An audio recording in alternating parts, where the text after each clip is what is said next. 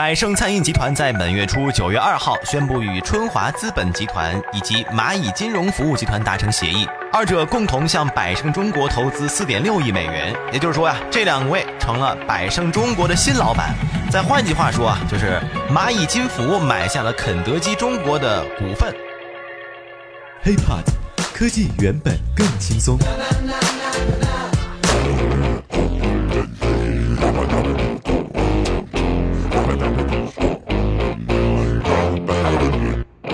嗨，欢迎收听本期 IT 大字报。各位好，我是华生。如果想和华生取得更多的交流，也可以添加我的个人微信，就在我的节目简介备注当中。百胜餐饮集团在本月初九月二号宣布与春华资本集团以及蚂蚁金融服务集团达成协议，二者共同向百胜中国投资四点六亿美元。也就是说呀，这两位成了百胜中国的新老板。再换句话说啊，就是蚂蚁金服买下了肯德基中国的股份。那么在这事儿背后啊。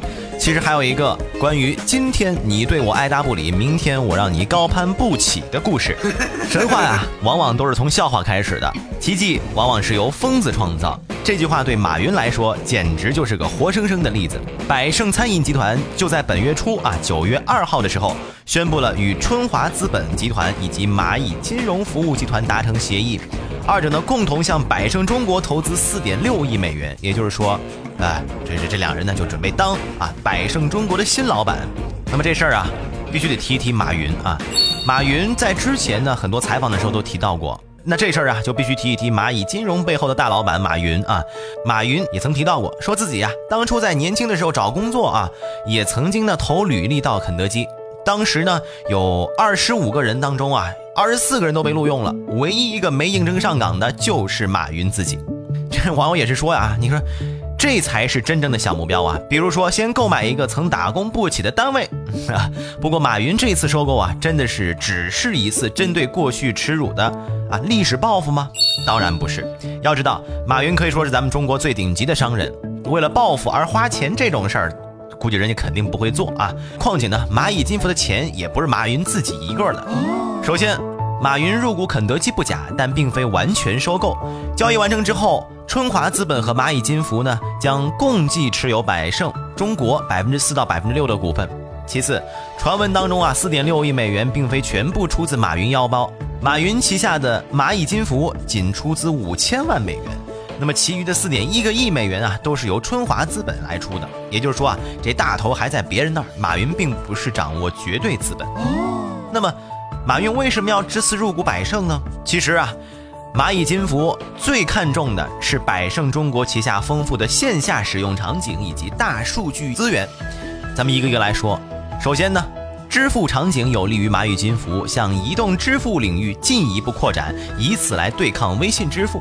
而肯德基和必胜客啊，作为国内最畅销的啊。呃，快餐之一吧，所拥有的海量产销大数据，对于阿里的大数据又是一个极大的补充，大大的弥补了它在餐饮大数据领域的不足。而且从当前的交易数据来看，与中国其他的快餐餐饮连锁店相比，必胜客和肯德基的支付交易量呢，必胜客和肯德基的支付宝交易量最大。这是一种说法，各位啊，咱们再来看看业内人士怎么说。那不少业内人士也表示，这可能是马云在改变互联网银行、物流行业之后，又将进军和改变餐饮行业的一个重大信号，尤其是快餐行业。根据相关数据的披露，百胜餐饮是肯德基、必胜客的母公司。肯德基和必胜客在中国上千座城市拥有七千二百多家餐厅。二零一五年系统的营销额超过八十亿美元。百胜餐饮每年在中国地区业务呢，能够产生现金流十多亿美元，这在在中国目前啊，不管是实体也好啊，其他经济也好，除了房地产哈，在 经济不景气的背景下，还是有很大的吸引力的一笔生意。而对于广大喜欢吃快餐的朋友来讲，各位啊，你说咱谁，必胜客、肯德基谁没吃过？您可以举个手是吧？谁吃过？最喜欢吃什么？咱也不妨聊一聊，可以在节目当中来留言。虽然说肯德基现在没有了什么。深海鳕鱼堡啊，墨西哥鸡肉卷啊，韩道香菇饭等等，哎，你说各位，你说这华生得多爱吃是吧？但是呢，也不保准以后肉夹馍会出现在中国的套餐当中。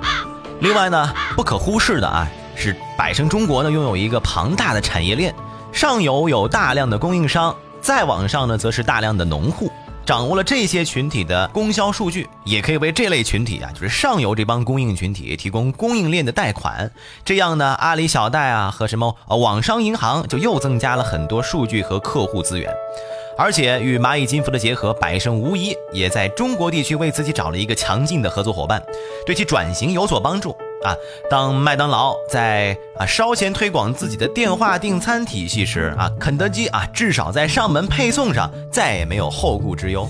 蚂蚁金服方面表示，支付宝的便捷支付可以大大减少消费者在餐厅的排队时间，而与之相伴的会员管理与营销服务，则能够帮助百胜中国更好的管理客户关系以及进行市场推广营销，合并。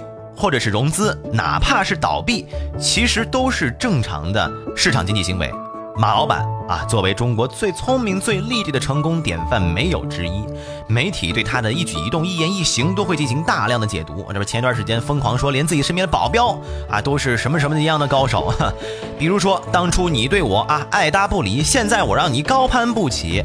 当然，还有王健林爸爸一个亿的小目标。在华生看来，这种网络狂欢当成段子还可以。但是，对将马云和王健林们为模仿对象的创业者和年轻人而言呢，顶多也就是一碗鸡汤，并无多少实际价值。而且，就算是马云当年啊被肯德基拒绝，很有可能有招聘者的现实考虑，也不能全部把责任推给肯德基，是吧？咱们也不知道马云人家当时面试的是什么岗位，是不是前台啊？对于是形象各方面有一些要求，这没别的意思啊，只是咱们不清楚当时的一个现状。